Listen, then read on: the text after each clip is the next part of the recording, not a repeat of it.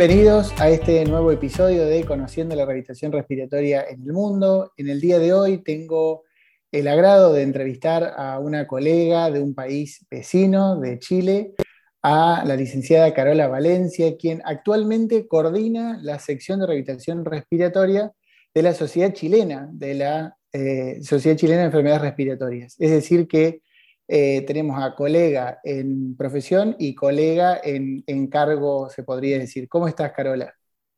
Hola, Santiago, mucho gusto. Muy, muy bien. bien? Acá todo muy bien, sí. Efectivamente, la, única diferencia es que en la sociedad respiratoria se llama comisión. Ustedes lo llaman sección, nosotros somos comisión, claro. muy, muy parecido.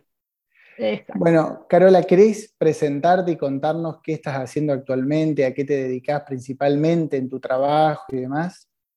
Por supuesto, mira, yo trabajo en atención primaria de salud, soy kinesióloga de la sala de respiratorio de adultos que se llama acá en Chile, él tiene la sigla de ERA, ¿ya? Esto es un programa de respiratorio dedicado a todo lo que son las patologías crónicas respiratorias como asma, EPO, fibrosis pulmonares, entre otras, ¿ya?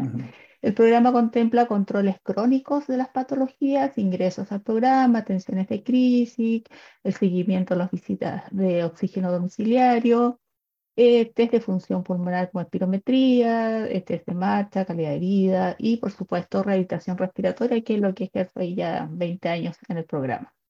20 años, buenísimo. O sea que han pasado varios pacientes por, por tu atención en... Sí. Eh, ¿Querés repetir cómo se llamaba ese centro que dijiste que los era? cuál es la sigla, digamos? Era, se llama Enfermedades Respiratorias del Adulto. Ah, el, pero es un centro que atiende. No, es un programa ministerial, ah, es un programa de enfermedades respiratorias de adultos y también está el infantiles. Bien. Son programas ministeriales de programa de respiratorio infantil y programa de respiratorios adultos. Excelente. Y eh, actualmente vos te dedicas solamente a esa parte o también eh, asistís en docencia, en investigación? No, solamente estoy dedicada en investigación, sí, pero en docencia no. Ya estoy solamente dedicada a lo que es la sala de respiratorio y en las tardes trabajo en una fundación en otro, en otro lugar de trabajo, donde hay bueno. kinesiología integral, es todo lo demás. Y sí, trabajando en investigación en algunos proyectos que tenemos pero no hago clases en la universidad. Bien, y con respecto a, esto de, trabajar en asistencia y de todo el recorrido que, tenés en, asistencia en, pacientes respiratorios, ¿cuál podrías decir que es la, barrera principal que encontraste en, esto? Mira, la barrera principal lamentablemente sigue siendo la misma que 20 años atrás, ¿ya? Eh, que es eh, las faltas de horas profesionales para dedicar a la rehabilitación respiratoria propiamente tal. ¿ya? La falta de implementación de, equipos de que pueda, para que, que se necesitan para entrenar. Ese problema se ha visto siempre, de hecho, y creo que el principal problema es porque la rehabilitación respiratoria propiamente tal no está protegida el programa, no, el programa respiratorio no es no está ligado a meta sanitaria, que lo que significa acá en Chile dinero. ¿ya? Entonces siempre las horas profesionales las van a preferir la jefatura a aquellos programas que sí hay que cumplir metas porque hay un dinero detrás, como por ejemplo las evaluaciones del adulto mayor, los EMPA, ¿ya? y otros programas, pero el respiratorio no, no tiene metas, no tiene ninguna atadura, no, no trae eso. Entonces, claro. Eh, si hay que sacar horas profesionales, se sacan del programa respiratorio. eso por un lado.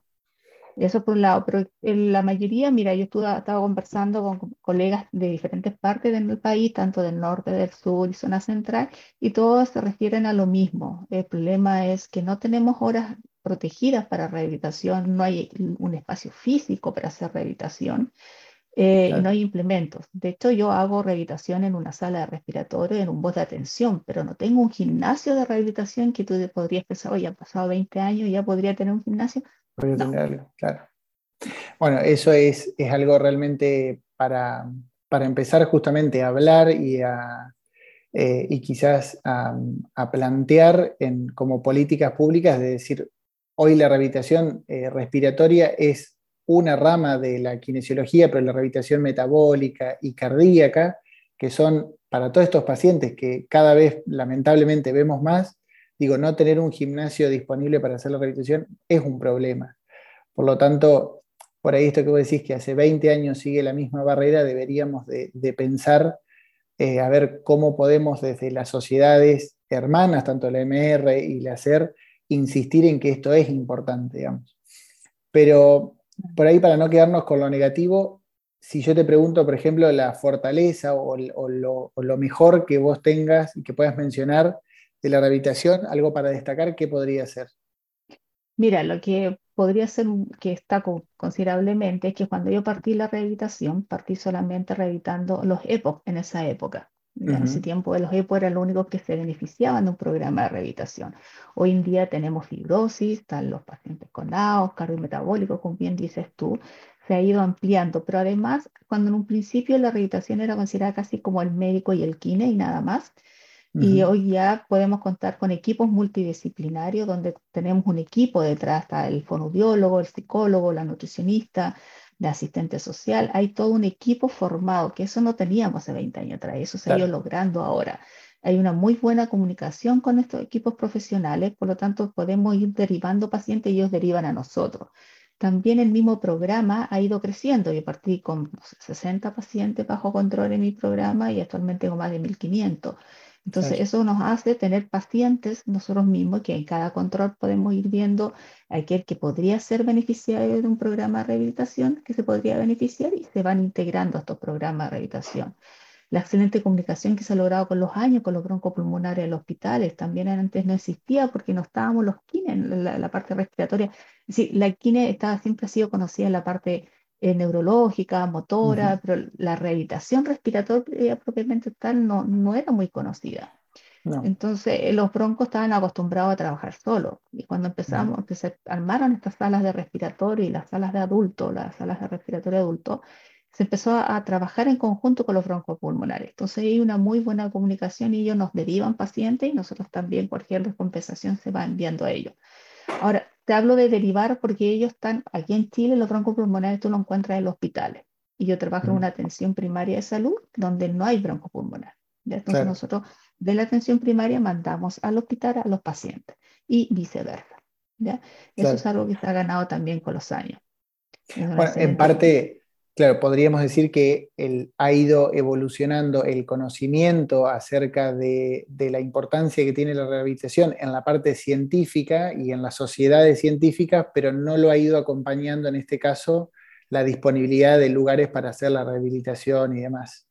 Claro, que eso ya va más, va más por un lado de políticas públicas de salud, ya a un nivel más alto, de nivel de ministerio. Sí, sí, sí. Efectivamente, eh, a nivel local, podríamos decir, eh, entre los profesionales sí se ha dado a conocer el kinesiólogo respiratorio y la rehabilitación, se ha tenido los conocimientos y los mismos usuarios se van enterando y tú sabes que ahora todos lo buscan en Google y todos se informan, ya llegan con un diagnóstico casi hecho por ellos ah, cuando llegan a consultar y muchos ya saben, sobre todo los pacientes fibrosis, saben que se ven beneficiados de la rehabilitación y llegan preguntando y buscando por ello. Pero falta que eso mismo ocurra a nivel del Ministerio de Salud, de manera que hayan directrices desde arriba, que vengan horas protegidas de rehabilitación, que nos asignen espacio y que nos manden implementos. Y sobre todo capacitación, capacitaciones a nivel ministerial, porque todos los que hacemos rehabilitaciones somos autodidactas o que hemos estado me refiero nosotros capacitándonos afuera, buscando, pero en sí el, a nivel de ministerio no te entregan capacitaciones en ese sentido. Entonces, eso hace falta, que exista ese cambio a nivel central para que pueda funcionar esto mejor. Y disponibilidad a lo largo de todo el país y no centralizado solo en la capital de, de Chile, digamos. Claro, lo que pasa es que las salas de respiratorio están a nivel de todo el país, porque cada comuna del país tiene una sala ERA y una sala IRA. Por lo tanto, las salas están a nivel, hay una red de salas que eso es muy bueno, es buenísimo, están a nivel de todo el país.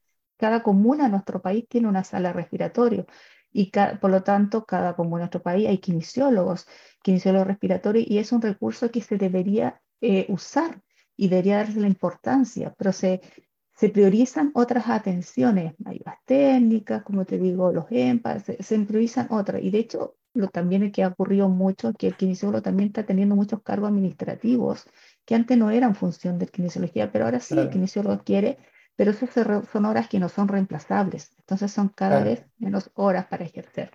Para ejercer, claro, cargos asistenciales, digamos. Exacto, cargo asistencial, efectivamente. Entonces, pero el, en sí el programa está a lo largo del país y si se habilitaran las salas, de, eh, era con salas de rehabilitación respiratoria, capacitáramos e implementáramos, tendríamos una red de rehabilitación fabulosa a nivel de Chile. Pero estamos topando con eso. Eh, ¿Y hacia dónde crees que va la rehabilitación en el futuro, en, en, Chile, ¿no? ¿Qué, ¿Qué, pensás? Mira, mientras no hayan, como te decía, no hayan cambios desde arriba, no creo que cambie mucho. Vamos a seguir igual. Eh, hay dos cosas que son súper importantes. Una, que los kinesiólogos también empiecen a, ejercer más eh, la rehabilitación, que empiecen a interiorizarse, a, eh, a, formarse y a querer también rehabilitar. También empezar a, presionar de una manera para poder ejercer la rehabilitación. Y otro, que haya los cambios de arriba. Si vienen las directrices de a nivel ministerial la orden de hacer rehabilitación y la implementación, los colegas tendrán que hacerlo, ¿entiendes? Pero actualmente esa es la limitante. Pero también hay un factor de, ya, yo, a mí me, yo veo que este paciente se beneficia, está más que claro la evidencia, los beneficios de la rehabilitación respiratoria, está respaldado por todos lados. Entonces, eh, ya, no tengo esto, pero me voy a, voy a hacer con lo que tengo, voy a empezar a ayudar, porque un granito de arena ya es algo para estos pacientes, estos usuarios pero también depende del, profesional. Por eso te digo, también sería muy bueno que si los colegas empezaran como a meter más en el tema, a enamorarse de la rehabilitación respiratoria, eh, podríamos presionar quizás a nivel más. Y lo otro a través de la sociedad, de los colegios, se ha estado haciendo, se ha estado haciendo. De hecho, eh, con, el, con el COVID, con esto de la pandemia, se presionó mucho, se logró eh, crear programas de rehabilitación post-COVID pero fueron por el tiempo de la pandemia con apoyo eh, económico, pero pasando el, el día en diciembre del año pasado ya no habían recursos, no había apoyo, no había nada. Claro.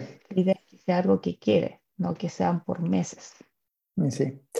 Y esto por ahí me lleva, por ahí lo que estamos hablando, ¿no? Esto de que falta mm, decisión para, para crecer en la rehabilitación, también me lleva otra pregunta que, que esta pregunta me gusta hacérsela a todos los que entrevisto y es si crees que la aparición en series o películas de la rehabilitación respiratoria ayudaría a que la sociedad y en este caso también quienes nos gobiernan entiendan más nuestro rol. ¿Qué opinas de eso?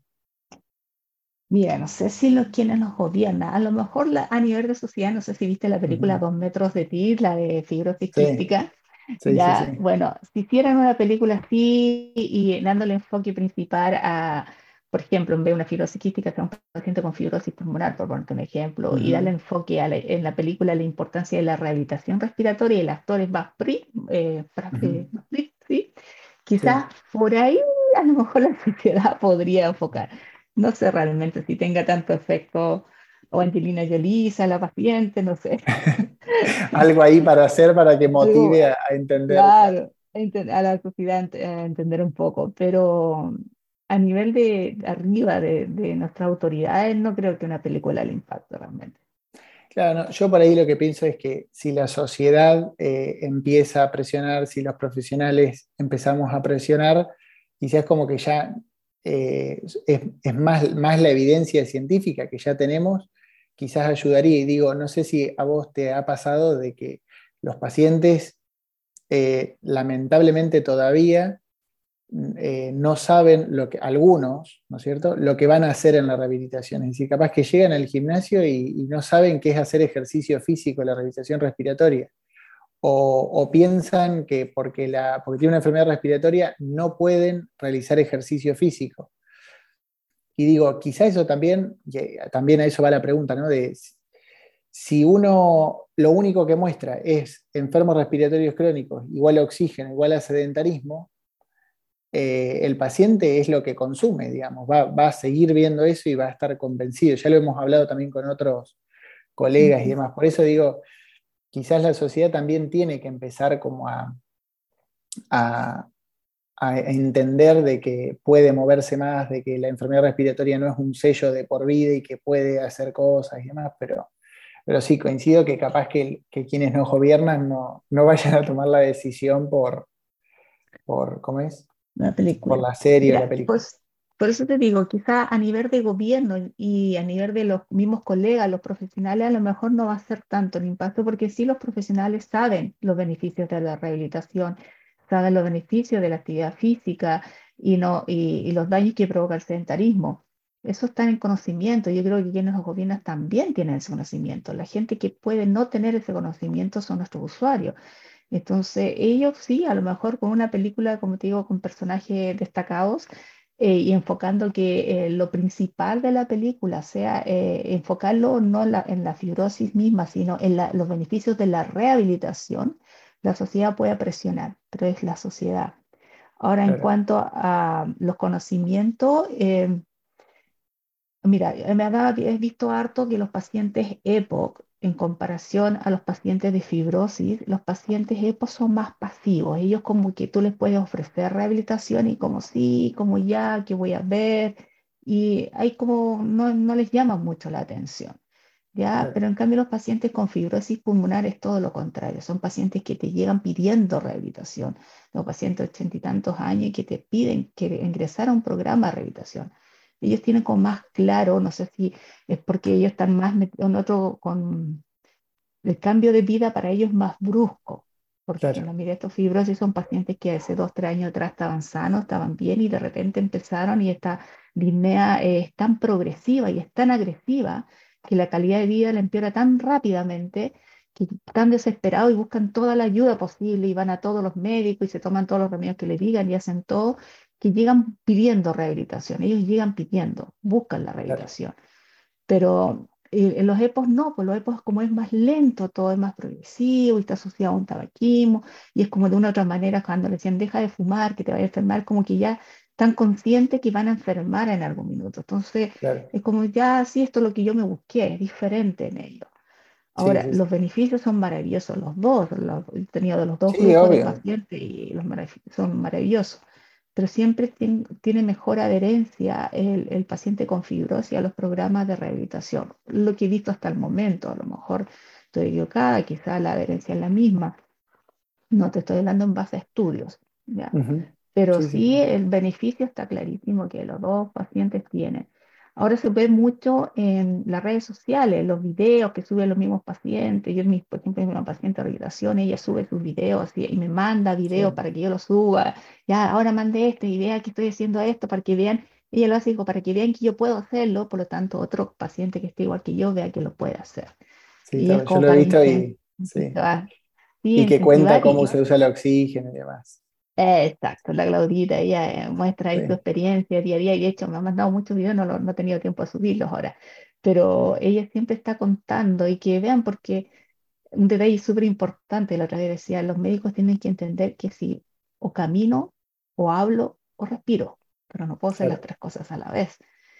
Tal cual. Entonces, eh, es un video educativo, como te digo. Pero sí, ellos se podrían ver beneficiados. Y por último, ¿alguna conclusión final o, un mensaje que, quieras dar a quienes nos están escuchando?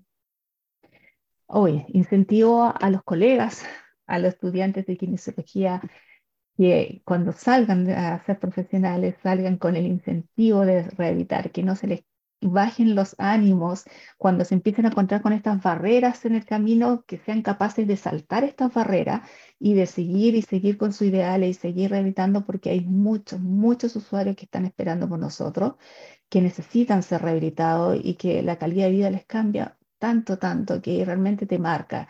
Y a incentivarlos a ellos, a que se incentivar a los colegas a rehabilitar, que se atrevan, que empiecen, que no, no tengan miedo, que empiecen con lo que tengan. Nosotros empezamos de hecho, los primeros tiempos ni siquiera teníamos pesas, hacíamos botellas de arena, ¿me entiendes? La, idea es ayudarlos y es revitar. Y la satisfacción que se tiene cuando ve a ese paciente mejorar su calidad de vida es impagable. Eso es impagable. Eso te llena hasta el fondo y te incentiva, ya vamos por más, vamos por el otro, y todas las barreras que saltamos, todos los problemas que tuvimos, valieron la pena. Entonces, incentivo a los colegas que a que lo hagan, ¿sí? a que lo hagan, que rehabiliten, que no se, no se queden trabados porque no tienen un, un gimnasio, que no se queden trabados porque nos, todos somos kinesiólogos, todos sabemos evaluar y prescribir ejercicio. Por lo tanto, los conocimientos están y se incentiven y, partan por casa, obviamente. No podemos estar diciendo hagan ejercicio si nosotros somos sedentarios, así es que partamos dando el ejemplo, haciendo ejercicio nosotros e incentivando cada día más eso.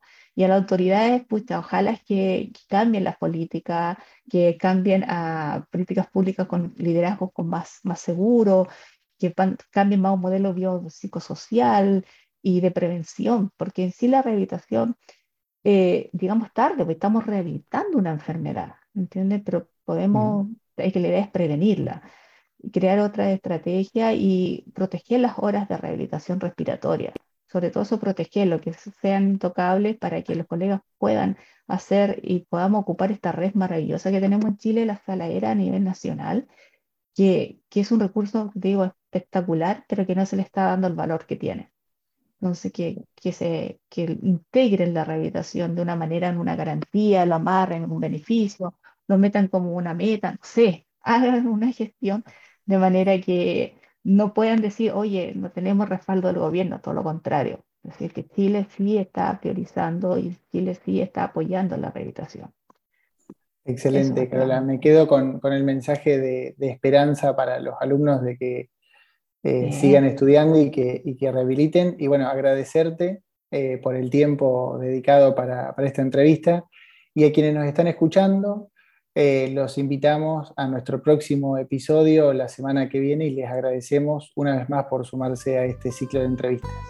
Muchas gracias y gracias, Carola. Gracias, Santiago, a ti. Muchas gracias.